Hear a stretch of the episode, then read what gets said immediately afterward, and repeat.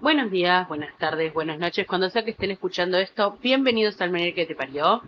Eh, voy a hacer este audio con bastante tiempo, aprovechando que tengo tiempo. Ustedes dicen, ¿cómo? Con bastante tiempo, porque tenés tiempo. Les voy a decir, eh, eh, hoy es mi último día de aislamiento, eh, cuando estuve haciendo mi último eh, episodio, habrán notado que andaba con tos, que me costaba, que me hablaba un poco y ya me ponía a toser mucho y yo decía, no, dormí con el aire acondicionado y me hizo pésimo. Bueno, resulta gente que era COVID.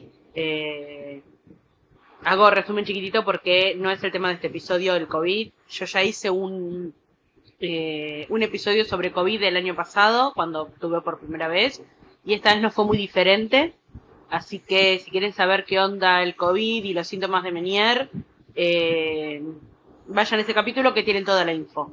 Porque esta vez fue igual, estuve sin fiebre, solo con síntomas. Tuve más síntomas de congestión esta vez. Eh, la primera vez tuve la cepa delta y ahora tuve la Omicron, que es diferente. Tiene otros síntomas, aparte de los habituales de la pérdida del gusto, el olfato, la congestión, la tos. Bueno, aparte de eso, eh, eh, también tenés un poco de tema intestinal, pero eh, ya estoy en mi último día de aisla- de aislamiento. Mañana, por suerte, ya retomo mi actividad laboral que ya la extrañó. Eh, ustedes dirán cómo puede ser si el estrés y todo, bueno, pero me estresa mucho más no hacer nada, aunque no lo crean. Eh, y bueno, decidí hacer ahora ya el episodio sobre recomendaciones para las fiestas. ¿Por qué? Porque hay veces de que no quiero que esta información llegue a último momento, sino que quiero de que ustedes la puedan escuchar y reescuchar unos días antes, como para hacerse una idea de qué pueden hacer, cómo pueden hacer. Y esta, y todos estos tips que voy a pasar son en base a mi propia experiencia, como siempre. Y de hecho, eh, el año nuevo de este año, digamos, el 31 de diciembre de 2021, primero de enero del 2022, eh, estuve con crisis, así que eh, creo que voy a poder darle tips que sirvan para toda, todo, a todo terreno, ¿entienden? Así que bueno, nada. Eh, ya terminado el tema de COVID y la presentación del capítulo de hoy, vamos a lo importante que es qué llevar a la noche de Navidad. Si lo hacen en su propia casa, más fácil porque tienen todo a mano, pero está bueno tener las cosas preparadas por las dudas. Entonces, ¿qué hay que llevar? Si uno va a casa de un pariente, un amigo, la pareja, la familia de la pareja o que sea, eh, ¿qué llevar en el bolsito? ¿Qué llevar en la carterita? ¿Qué llevar para estar seguros?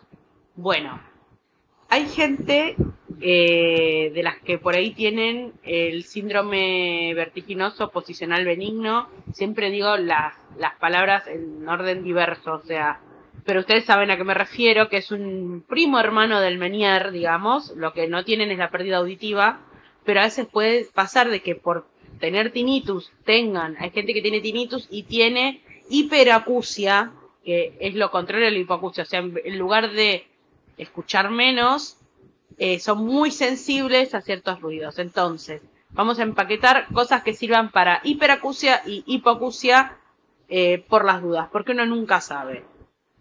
A veces en situaciones de, vértigo uno puede volverse más sensible a ciertos sonidos, no lo sé. Cada, yo, yo siempre digo de que cada eh, caso es muy particular, cada persona es muy particular con sus síntomas. Entonces, ¿qué tener en los casos de ser una persona que tiene el síndrome vertiginoso posicional benigno y tener hiperacusia?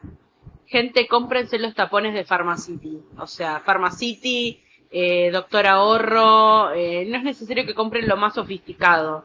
O sea, los son, son unos taponcitos de goma eva, muy fáciles de poner, muy fáciles de remover, vienen con una cajita de acrílico para guardarlos, eh, no ocupan lugar, gente, entran en un bolsillo mínimo, si entra el celular, entra cualquier cosa de, las que voy a nombrar ahora, de las que son, entre comillas, de emergencia, no ocupan lugar y pueden estar en una carterita mini hasta si ustedes andan con un bolso porque, no sé, van a pasar las fiestas a una casa quinta. Si tienen suerte y van a una casa quinta con pileta, disfrútenlo, pero cuídense, saben cómo es este tema. Bueno, los tapones por un lado. Por otro lado, ¿qué otra cosa llevar? La medicación que toman para el vértigo.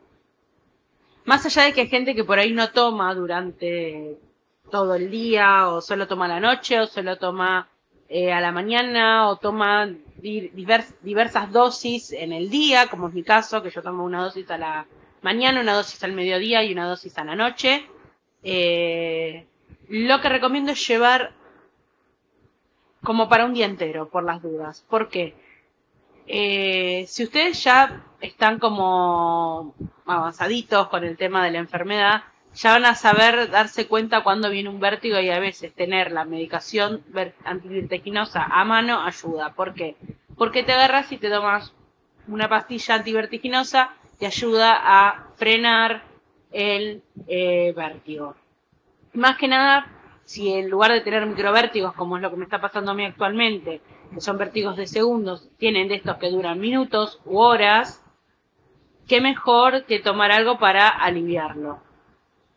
Esto también recomiendo que lo consulten con su otoneurólogo o el neurólogo en el caso que ustedes estén en tratamiento con neurólogo, pero les recomiendo fuertemente de que hablen de qué hacer en momentos de emergencia y que no van a poder salir a una guardia corriendo porque por ahí están muy lejos qué hacer en el mientras tanto. Y esto aplica para cuando uno está en una celebración, en una fiesta, muy parecido a lo que yo les dije de eh, que llevar a, un casamiento o a una celebración que es toda la noche, que son muchas horas fuera de casa y uno necesita tener la medicación por si alguna emergencia. Y hablar con los otoneurólogos y los neurólogos sobre qué hacer en la emergencia es fundamental. Esto lo tienen que preguntar desde el día uno.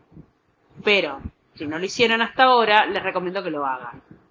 Porque, sinceramente, muchas veces eh, uno puede autoauxiliarse con el vértigo con simplemente tomarse una pastilla de antivertiginoso.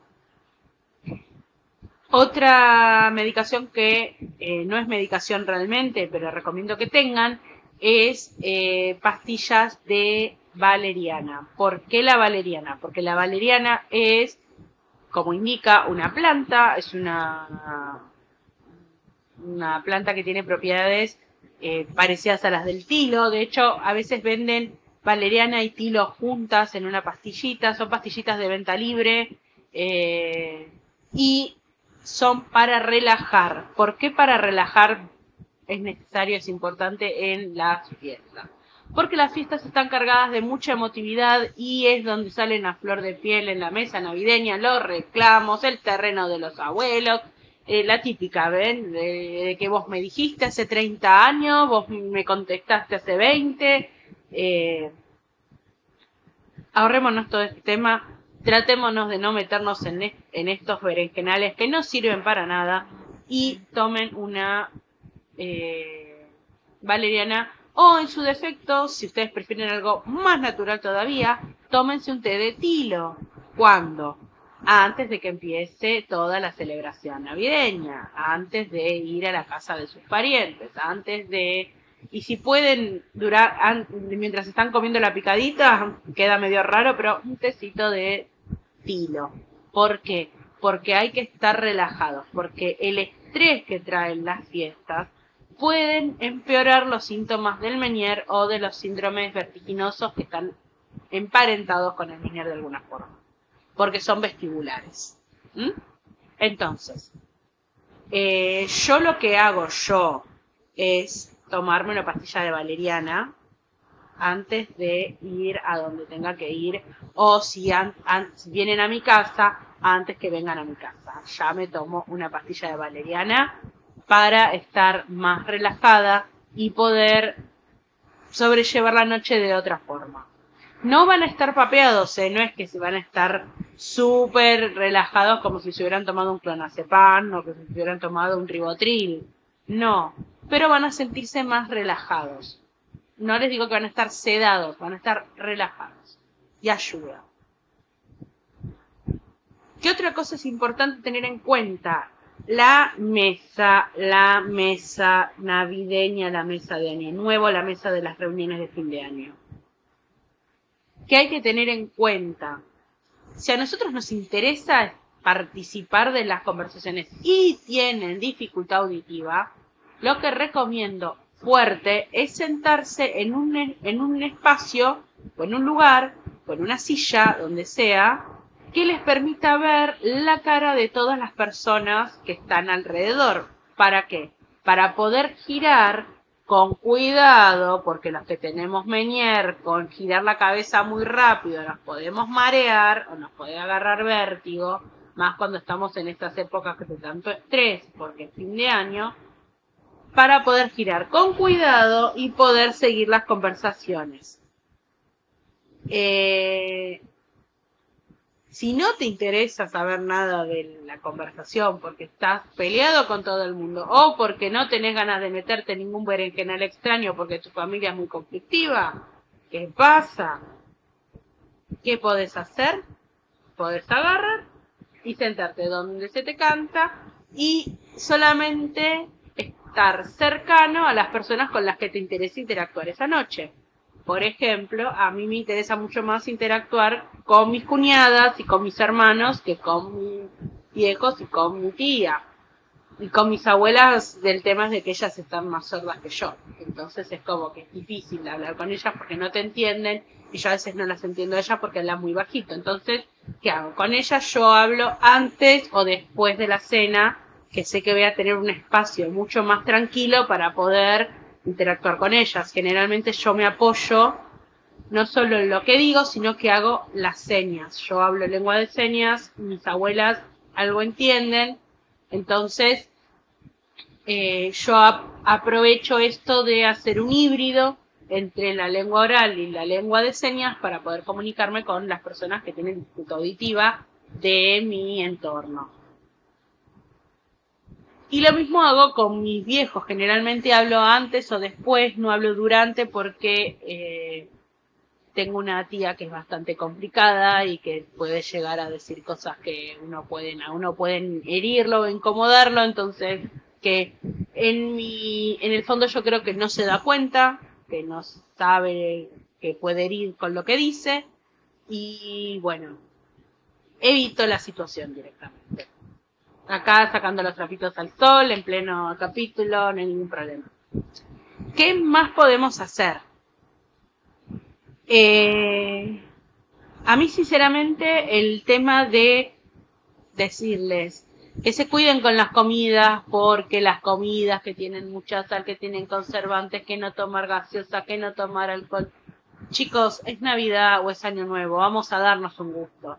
O sea, está recopado si vos querés agarrar y cuidarte de las comidas que comés para evitar después tener algún malestar relativo al menier, relativo al síndrome vertiginoso del que padezcas. No te voy a decir que no lo hagas, me parece fantástico y admiro la fortaleza que tenés para hacerlo. Yo no la tengo, yo a mí en Navidad me gusta comer, me gusta probar de todo, lo mismo que en Año Nuevo. Me gusta comer y me gusta probar de todo. Entonces, ¿qué hacemos? Obviamente, comemos de todo un poco tratando de no zarparnos demasiado. Y si bien yo adoro las bebidas cola, adoro Coca-Cola, adoro Cunnington, adoro Pepsi, toda, hasta Manao, yo tomo todas las colas. A mí me gustan todas las bebidas cola. ¿Por qué no? Y porque me encantan. Entonces, ¿qué hago? Me doy un gusto de un vasito y después sigo con Seven Up o con Sprite o con alguna de naranja. Pero me doy el gusto. ¿A qué ve con esto de darse el gusto? Y sí, Gente, somos seres humanos, son las fiestas, es fin de año, queremos disfrutar un poco, la verdad que la que queda es esa. Tratar de disfrutar como se pueda, dándose los gustos que uno pueda y, bueno, ir por la vida tratando de cuidarnos dentro de lo posible, pero tampoco que sea una tortura, ¿entienden? O sea, yo lo que digo es que en las fiestas, después de todo un año que tuvimos trabajando tan duro, que estuvimos pasando un montón de cosas, porque es un año complicado, que es la vida, que el mundial, y bueno, gente, uno necesita relajar y a veces comer algo que a uno le gusta, aunque sea por fuera de lo que sería permitido para una persona con que tampoco es como si fuera la dieta de un diabético. Vamos, gente, dense el gusto si pueden, no sea, no sea ahoguen comiendo cosas que no deben. Pero si quieren darse un gustito, es la noche para hacerlo.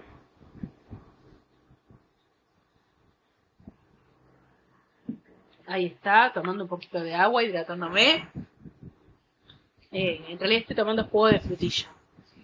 Es mi nuevo vicio, gente. Como estuve en aislamiento, no pude salir a comprar nada.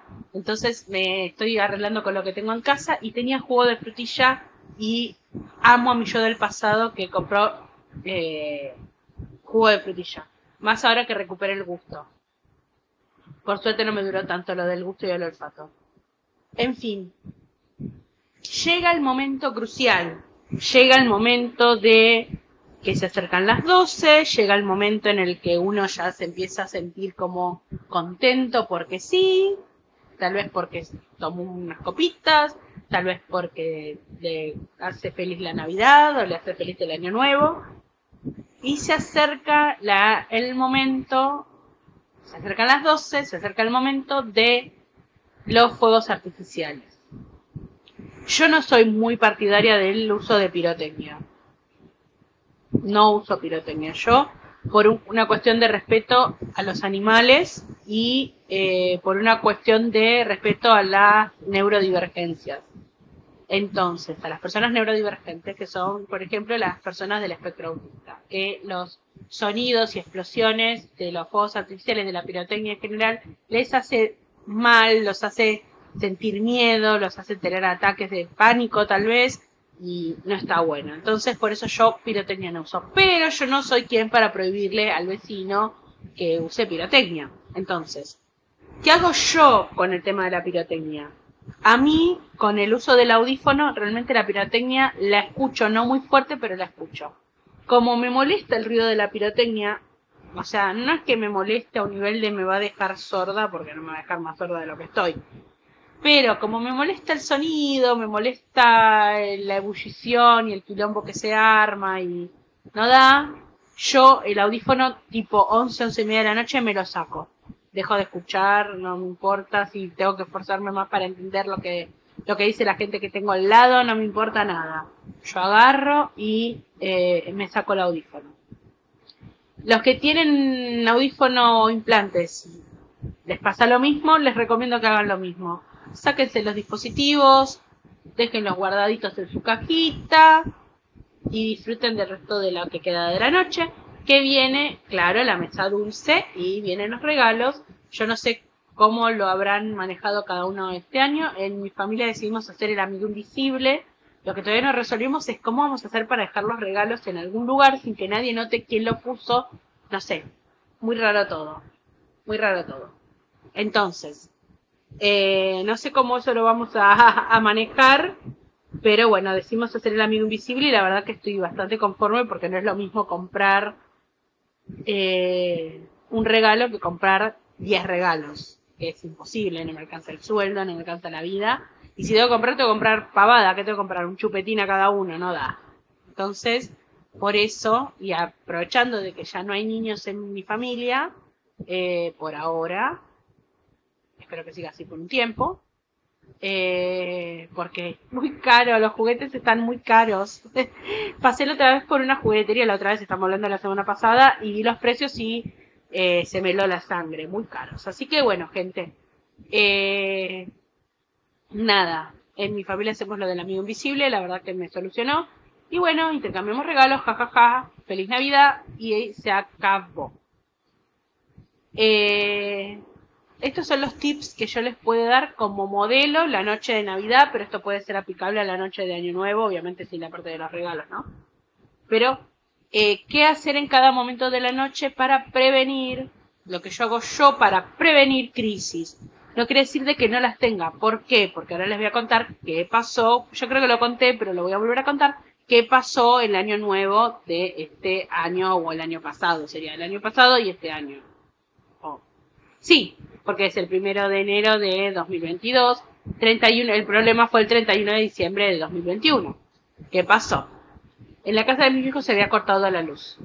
Un día que hizo 35 grados a la sombra mosquitos, vértigo, dolores de cabeza, tenía migraña, la pasé muy mal, estaba calorada, Eh, la gente en la casa, eh, nos reunimos en la casa de mi vieja, hacía muchísimo calor, hubiera preferido que vinieran todos acá, eh, que por lo menos en mi casa había luz, pero bueno, no, había que ir ahí y eh, la verdad que fue una noche horrible eh, y ahí tuve crisis de vértigo, no encontraba la medicación porque estaba todo a oscuras, eh, comimos mal, la pasamos mal, la verdad no lo recomiendo, ojalá que no vuelva a pasar, lo ruego porque realmente es terrible, terrible pasar una noche así, eh, y más cuando debería haber sido una noche de, celebración y de festejo. Después, con mi familia nos volvimos a, a reunir en enero y volvimos a hacer la fiesta, digamos, de Año Nuevo, pero de otra forma y con luz. Eh, y solo, digamos, la familia nuclear, así que las pasamos bien. Pero eh, sí, fue una noche difícil, o sea que si tienen la mala suerte de que se sienten muy mal, rogando siempre, tocando madera, que haya luz, que no haya ningún inconveniente, pero que aún así ustedes estén con una crisis de vértigo, lo que les puedo recomendar, que es lo que hice yo, que es lo único que se me ocurrió hacer en ese momento para zafar, fue vayan a una habitación donde estén tranquilos y acuéstense mirando al techo, panza para arriba y traten de hacer ejercicios de relajación. Pueden ser de respiración consciente, pueden ser mindfulness, puede ser lo que se les cante el orto, pero que sea algo que los relaje. Puede, o sea, carguen en el celular alguna playlist de eh, ruidos de la naturaleza o de música que los relaje. Ármense una playlist de emergencia si quieren en Spotify, eso también puede servir. Pero para la emergencia, para la, crisis, lo mejor es recostarse, tratar de relajarse y esperar a que pase la crisis. Si no pasa, eh, bueno, vayan a una guardia. Ya se quiere una guardia en eh, Navidad o Año Nuevo, puede ser un rebajón. Pero si están muy mal, pidan ayuda. No se la aguanten, porque aguantarlo es peor después. Las consecuencias uno las paga después. Y en el Menier generalmente la pagamos con audición. Entonces, eh, sean conscientes de que si es un vértigo tranqui, un vértigo que pueden controlar, un vértigo que con una relajación de 15 a 20 minutos, media hora en la cama, ustedes salen adelante, fantástico. Si sienten de que la cosa no mejora, busquen ayuda. Yo lo que, lo, lo que les recomiendo es que por eso tengan un kit de emergencia, por eso la medicación, por eso eh, los tapones para las personas que tienen hiperacusia, por eso el tema de tener una playlist para relajarse si uno necesita bajar un cambio para poder eh, volver a estar estable y eh, tener a mano todas las herramientas posibles, no solo las que yo les mencioné acá, pueden tener las propias. Los invito a que exploren lo que les ayuda a salir de las crisis porque eh, es importante tener un plan de autoayuda, de autoevacuación, por decirlo de alguna forma, en caso de que uno esté en crisis y que necesite eh, un momentito, un ratito de que no venga nadie a decirles nada, sino que digan, mire, estoy con una crisis de vértigo, avisar que está uno con una crisis de vértigo, yo lo hice, le dije a mi mamá, estoy con una crisis de vértigo, necesito, ayúdame a llegar arriba, porque arriba están las habitaciones en la casa de mis viejos, ayúdame a llevar a la habitación de mi hermano, eh, me quiero recostar ahí y y ver si se me pasa. No se me pasó, la verdad la pasé horrible. Eh, no fui una guardia porque no quería alterar más los ánimos de los que ya estaban en la casa de mis viejos. Y después, bueno, eh, fui a dormir a la casa de, mi abuela, donde había luz. Me pude poner abajo un ventilador y relajar y dormir. Y al otro día me volví a mi casa, donde estaba todo perfecto. Así que no me puedo quejar. Pero es esto. Les conté la anécdota, yo creo que ya se les había contado antes, una noche de terror, eh, pero eh, también hay que saber de que uno las crisis las puede pasar incluso en los momentos alegres, entonces eh, tenerlo en cuenta.